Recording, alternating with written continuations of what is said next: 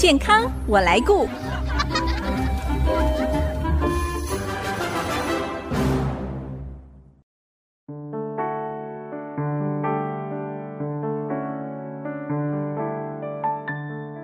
听众朋友，大家好，我是王淑荣，欢迎收听《健康我来顾》节目，一起关心你我的健康。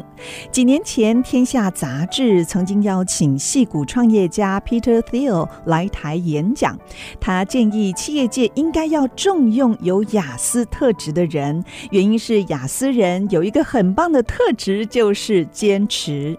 最近十年，雅思伯格得到越来越多人的关注，不只是因为这个病症，而是发发现许多雅思特质的人，他们想要寻找新的出路。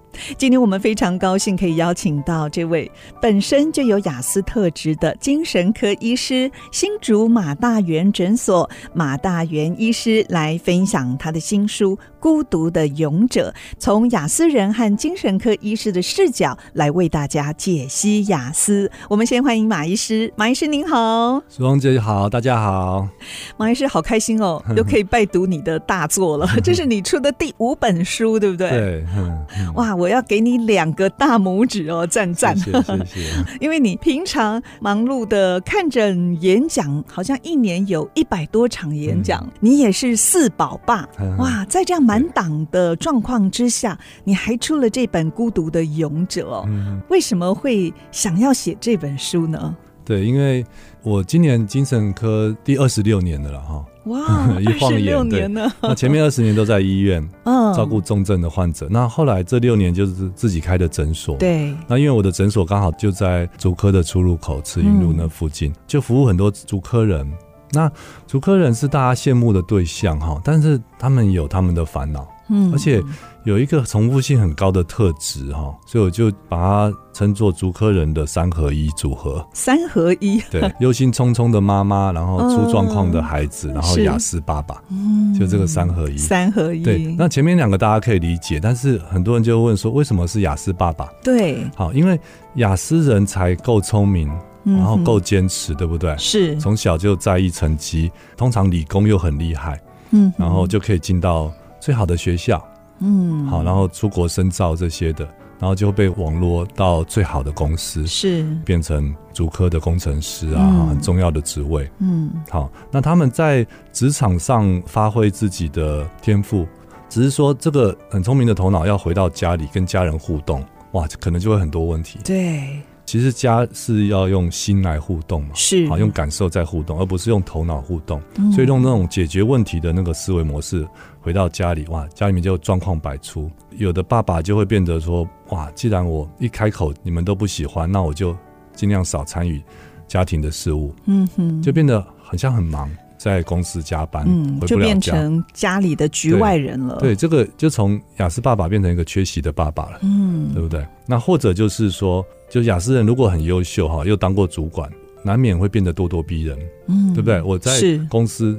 大家都听我的，那我回到家，你们吃我的、穿我的，也也必须听我，就会变成家里的暴君。呃，我觉得都很可惜，对不对？是就是我们这么辛苦的建立经营人生，然后再建立一个家，结果弄到后来，太太也不理我，孩子也出状况了。是啊、哦，到青少年的时候，对不对？沉迷网络还是怎么样，不跟大人讲话。嗯，好，我觉得这是很可惜的。再加上我自己也有也有一些些这个雅思的特质，然后是，所以我就想说，怎么样为雅思人出一点声音。出一本雅思人自己可以看的书，看一看的书，对，对，了解怎么回事。哦，好，这很像是一个冰山嘛，就是我们大多数人都会看到露出水面的部分，嗯哼，然后就在露出水面的部分上一直的想要努力。甚至起冲突、起争执，对不对？对。但是大家看不到真正的原因，就在冰山之下，包括体质啊，嗯、对，包括我们的思维模式，包括我们感官模式，嗯，好，包括我们同理的模式，是都跟一般人不一样。好，所以说如果没有看到那个冰山下面那一部分的话。你会发现同样的问题会一直出现，一直出现。嗯嗯，我知道你之前有一个有声的课程哦，对，给雅思人的人际关系优化战略。嗯，您也是因为那个课程之后，发现还有好多好多没有讲完的，对不对？那个时候本来是我的高中同学邀请我了，很棒的品牌叫做大人学嘛，是出了很多优质的课程。嗯，然后那时候我们讨论了很久，就觉得哎，整个品牌上没有这个关于雅思的课程。对，那雅思人往往又是职场很重要的成员哈，是，但是他们都没有照顾好自己，嗯，所以我就先出了这个给雅思的人际关系优化战略。这个有声书哇，很辛苦，是。因为他是又要写成一本书，十二万字哦，又要一集一集自己 去录制，而且要录音的品质要到位，嗯，所以就很辛苦，弄了一年多，而且我准备好多好多资料，看了好多好多资料，嗯，所以终于完成之后，想要休息一下，但是看到我准备的资料大概有三分之二都还没有用，还有三分之二没用完，所以后来出版社一邀约，我就想说好，那我就 就把它完成。哎，这个就是雅思的特质。对不对？对，就会觉得好可惜，已经付出努力了，还没有一个对很自己理想中最棒的那个成果出来。是，所以这两个，就这个书跟这个有声的课程，其实内容是。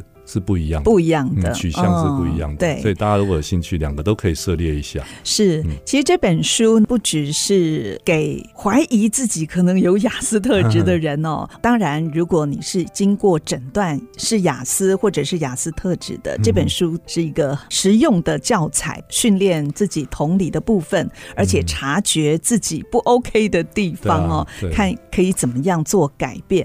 那在写这本书的时候，除了这些。读者之外呢，还有哪一些族群你是也想把这本书推荐给他们呢？对啊，所以我们可以把这个整个架构把它看清楚哈。嗯，呃，就是雅思它是放在自闭症这个很大的族群里面。是。那我们从功能最差的自闭症来看哈，就智商七十以下，然后语言的发展是有问题的，甚至根本就没有语言能力啊，然后也甚至没有照自我照顾的能力。是。那他们是需要高度的这种照顾或者医疗。对不对？对，所以家长会非常非常辛苦，或者甚至需要仰赖机构。好，那再往上的话，我们叫高功能自闭。嗯，但高功能自闭不是厉害的自闭哦，而是智商七十以上的自闭，也就是可以照顾自己的自闭症。是。好，然后再往上，智商正常，然后语言发展 OK，这一个族群才叫做雅思。对，所以它整个架构是这样子的。那呃，在台湾的话。就可以找到各自的资源，嗯，对不对？就是比较功能比较差的自闭症患者需要照顾上的资源或者特教的资源，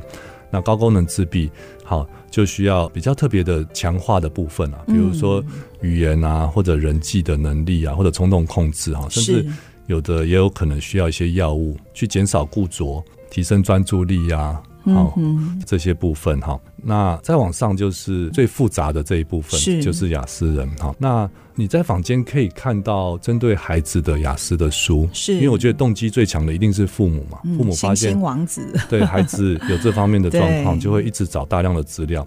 但是你再往上。就是可以青少年或成人的资料就非常非常少，对。那尤其是给青少年、成人雅思本人自己看的读物就更少了。嗯，好，所以我那时候写这本书就设定在这个族群。是，而且另外呢，你也建议，如果现在深受 Cassandra Cassandra 症候群，这个就是雅思的家人呐，这个要带起来相处起来好辛苦。很常见的典型就是，比如说。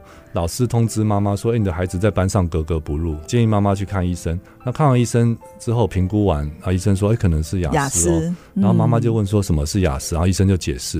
然后妈妈一听完就恍然大悟说：“哎，我的老公也是哎，这个叫买一送一嘛。”然 后再再想一下，哎，不对。我的小姑也是，我的婆婆也是，就叫买一送多啊。好，所以雅思它是一个高度遗传的疾病哦，它可以到八十到九十趴这么高的，甚至爸爸妈妈都有部分雅思的特质，最后就是集大成于孩子身上。对，这个很常见。这个相处起来真的有很多。所以像我，我是妈妈家族，我是妈妈家族，就是我外公是一个不讲话的长者啊，专业能力很强，但是不太讲话。嗯，然后我有个舅舅是客人来他会躲起来，他就是。雅思特质比较明显的是，那我妈妈是一个比较憨厚的雅思。我前面讲嘛，优秀的雅思会变得有点咄咄逼人，但是比较不这么聪明的雅思就会变得很憨厚，嗯、就大家讲的话或讲的笑话，他听不太懂 哦，然后会常常忽略孩子的一些需求啊、内在感受。像我的小时候的什么美术作品啊，或者作文，嗯，只要大扫除，全部丢掉。哦，像我们都全部从幼稚园一直到大学的东西都保留下来。小时候我们会也会很受伤，但是后来也习惯了。我就说我妈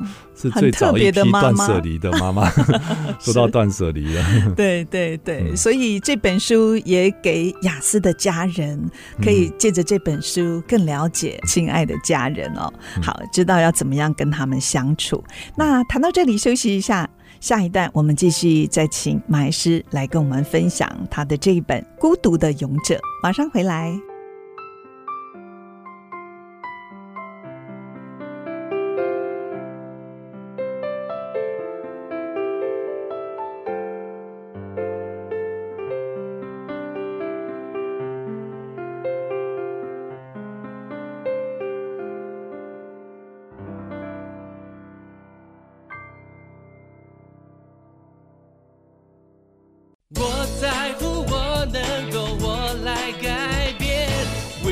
I see me.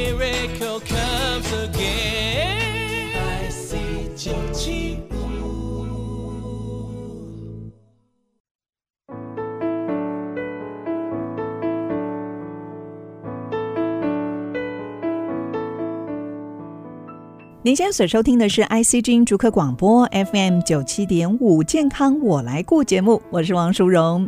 今天我们邀请到新竹马大元诊所精神专科医师马大元医师，他也是新竹市精神健康协会创会理事长，也是多本心理健康丛书的作家。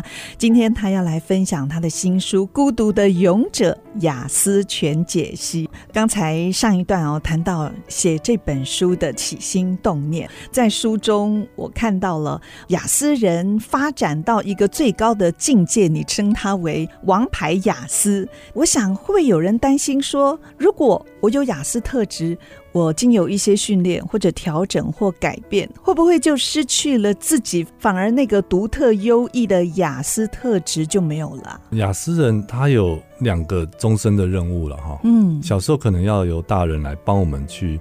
去坚持这两个任务，那是长大了就要我们自己去坚持这两个任务哈。第一个就是，呃，雅思人大多都有一些特殊的能力，有的那个能力很窄很窄哦，是有的能力很宽，比如说他是一个通才，他学什么都很快，那真的这个是很稀有的人才嘛。对。但有的人他的能力很窄，我看到书上有个讲一个，他的能力窄到什么程度，就是他做什么都不行，嗯，但是他的工作是在海关看。X 光机，嗯，哇，那个细微的那个差异，他都可以看出来，他都察觉出来。哎、欸，这是手枪，然后同事就说，欸、那个形状就不像手枪，啊、哦，说你去看嘛，哎、欸，打开来是一个立起来的手枪，好厉害，然后说立起来，这个是大麻，他就说那是袜子吧，那袜子里面有大麻，同事一看，哎、欸，真的有哎，哇，他也他也没办法解释，对，所以你看老天爷只给他一个这么窄这么窄的能力，可是放对位置，对，放对位置他就很棒，很有成就感，对，但是如果他今天不是做这个行业，那完了。嗯、对不对？就是被人家嫌东嫌西的。对，好，所以这个是小时候是父母师长的任务，就是发现雅思孩子那个最强大，胜过人家很多倍的能力，然后接下来就是要把那个能力盯到最高，嗯，一路的去，甚至用严格的像是一个教练一样 去督促他，让那个能力变得。更厉害、更强大，对不对？我认识一个雅思的孩子哦，嗯、他从小就是听的东西，特别是音乐旋律、嗯、过耳不忘的哦，对对对、呃。最后他就朝电影还有影像也是，所以他就朝电影还有音乐方面走。哎，这个就是找到了他的专长，一定要放对位置，他的超能力、嗯。这个是第一个任务啦，就是把你的优异的能力发挥到更优异、更强大，然后结合到你未来的职业是工作上面。嗯、那第二个就是把你的短板，终其一生去把它补上来。那雅思人短板大多就是人际上面，嗯哼，好，所以人际方面要一直学，一直学，一直学。是是。其实你仔细想，就是说用雅思聪明的头脑去学人际很容易，嗯、很容易。哦、真的、哦。所以大多都是，所以要训练，对，没有察觉到这个这个这个问题，对不对？很多雅思人到了四五十岁都还不知道自己在人际上是。很弱的，对，所以要越早察越早察觉越好。是笑话不好笑，然后讲话刺伤人都没感觉，没有感觉。呃，上次有个妈妈就问我说：“哎，呃，医生说我的孩子评估完是雅思，我要不要告诉他？”我说：“当然要告诉他，你越早告诉他越好，因为这也不是什么耻辱的事情，嗯，对不对？而且有可能，呃，孩子知道自己的特质之后，嗯，更容易去寻找相关的资源，对，然后让自己越来越棒。所以您书中也说，哦、嗯，察觉是雅思反败为胜的关键第一步，一定要开放的心胸，然后愿意接受这个事情，嗯、然后是愿意去察觉自己的短板在哪里。嗯、像有一个呃，我书中一再提到的一个学者叫天宝格兰丁嘛，嗯哼，他五十多岁的时候，有一天很开心的跟朋友讲说，哎、欸，你知不知道人的眉毛跟眼睛可以传达讯息？然后朋友就很诧异的看着，他说：“这不是小朋友都知道。”他说：“对，没有，我我刚刚才知道。”就他我他以前只知道说你有没有面向他，因为雅思会有个习惯，就是叫做过度分享，碰到喜欢的事情一直讲叭叭叭，对对，讲不停。然后，但是他知道要有礼貌，就是你转向我就讲，你角度一变我就知道要闭嘴了。但他现在知道说，哎，还可以再看眉毛眼睛的变化，是很很好玩哈。五十岁才学会这个，就表示他终其一生都在学习。对，哎，那过去您也曾经分享哦，雅思有一个很明显的特征。缺乏同理心。嗯、那在这本书当中，你说可以透过一些练习来同理别人哦。对，五个招式，那可不可以分享个一两招给我们的听众？因为同理是一个很重要的能力，因为我们人是群居动物嘛，嗯、所以比如说你一群狼来了，你会需要别的人。一起保护，对不对？你保护我，我保护你，是。所以平常的默契就很重要，互相卡。所以你就要照顾到别人的感受，对不对？对。别人不舒服，你就不能说叫他还要做这个，还要做那个，还要拉着他讲他不喜欢的话题。是。所以。同理心在一般人的大脑占了很大的位置哈，我觉得同理加上人际，大概超过一半的大脑是在做这件事情。哦，你看一群女生聚在一起，大概八成的话题都是哎，谁谁谁怎样，谁的老公怎样？真的，你也你讲过听哦，真的，我就说她老公怎样，有没有都在讲人际间？对，那雅思大脑这个人际部分很少，很少，但是也不是说没有哦。嗯，那所以说他们这个是不感兴趣，对，没有兴趣，也没想到，对，没想到需要，但是可以靠后天发展出来。哦，好。因为雅思人天生的同理，他不是没有同理，他是选择性的同理。像我的有一个雅思的孩子，我四个孩子嘛，有两个是雅思特质。嗯，有一个孩子他就特别同理动物。嗯，他对人，你很你说你很下班很辛苦，他没有感觉。但是猫不小心怎么跌倒还是撞到，他就会很难过，就会哭。是，所以他们还是有同理心，选择性的同理。对，所以现在就是要把这个同理扩大。扩大哈，那要怎么练习呢？可不可以举一个例子？欸、我我举一个举简单的例子哈，就是说你要先同理到自己的感受。嗯，好，你要常常没事的时候不要拿起手机，你没事的时候往里面看，看一下我现在的感觉是放松的吗？还是有点焦虑的？还是有点烦？哦、先来练习察觉自己的情绪啊，感受。你这个变成你的习惯之后。哦你只要稍微往外一推，推到对方的感受，嗯，哎，你就可以察很自然的察觉到对方的感受了。呵呵，看别人搬东西，然后就想到自己如果这样搬，可能也好累。所以我相信天气又热，很烦躁，都有这个能力，对不对？就叫做将心比心嘛。就所以前一个前一个步骤是你先要同理自己，把自己照顾好，对不对？不然你在很烦、气急败坏、没有耐心的状态下，任何人不只是亚斯。任何人都不会去同理别人，是对不对？比如小朋友从外面回来，然后妈妈说你：“你哎，你怎么身上脏脏的？”他说：“我跟小华打架了。嗯”那妈妈一定就是气急败坏，对你打架打什么架？对啊，为什么要让妈妈担心？嗯。但事实上，妈妈应该先同理一下我的感受啊。对，听到我小孩子打架，我内心好心疼，好焦虑哦。对，我先把自己稳住，好，然后赶快去同理一下他的感受。打架真的，那你现在有没有不舒服？有没有伤伤口会不会痛？嗯，那你现在还在气吗？对不对？嗯。然后这样子跟孩子的关系就不一样，就不一样了。同理完之后再去处理事情，所以有个口诀就是我你是。先我你，然后再你，然后最后才才会讨论到事情。哦，好，所以这是一个我书里面有讲的一个顺序了哈。对，那到了关键就是那个我跟你，就是到了你哈，到了对方的时候要怎么同理？嗯，我们都以为说我知道你很辛苦啊，那叫同理，不是？你要表达出来哦，你感受到完之后要适当的表达出来，对不对？还要跟对方验证同理的是对还是错。哦，还要验证，对，还要验证是对错，对不对？对，也许是我们自己想多了或想错了。对，所以我书里面就有就有一个例子嘛，哈。对，比如说最简单的同理，只是重复话尾跟关键字。嗯，好，比如说书里面是说那个女生发现她的男朋友好像有暧昧的对象，然后就很难过、很生气。好，那她就讲说：“好可恶哦！”比如说阿华，好可恶哦，居然劈腿。那你这时候就要同理这句话的关键字或者话尾。嗯，然后比如他说居然劈腿，气死我了。好，然后你就说哇，听起来你好生气。哦，就用尾句。对，气死我了。哦，你很生气。对，所以像我们那时候在做那个，就是叫做支持性会谈的训练，就是这样子。他要我们去重复话尾或者关键词。所以你去看医生，医比如说啊，医生我昨天睡不好，他就会说哦，我睡不好。对啊，我整夜都没睡，哇，整夜都没睡，我现在好累哦，哦，好累哦。是，对不对？很像机械式的，但是当事人会觉得哇，就甘心呢。对，而且就觉得你有听到我的心声，都有听进去。对对，好哇，这个是很好的技巧哎，跟训练。对，这个就是五五个技巧里面最简单的，对，大家都可以做。那还有其他的招式，就要留给读者来读 了。好，其实在这本书当中呢，马大宇医师也分享他在成长过程当中面临一些特质带来的辛苦哦。但是虽然是雅思的罩门，但也可以转换成一个雅思专属的超能力。如果收音机旁的听众朋友怀疑自己是有雅思特质的人，或者现在身处在人际或情绪上的困境，雅思的家人想要更了解自己的伴侣或孩子的话，您可以参考马大元医师在宝瓶文化所出版的这本新书《孤独的勇者》。雅思精神科医师所写的《雅思全解析》，相信透过这本书呢，帮助我们可以更加理解雅思特质。特别就像马医师所说的哦，雅思就好像一颗表面粗糙的宝石，呃，如果经过一个适当的机遇、专业的治疗，或者是有概念的父母、良师益友等等，就可以让这个有棱有角、粗糙的表面打磨圆润，变成一个。可以发光、展现美好人生的一个雅思人。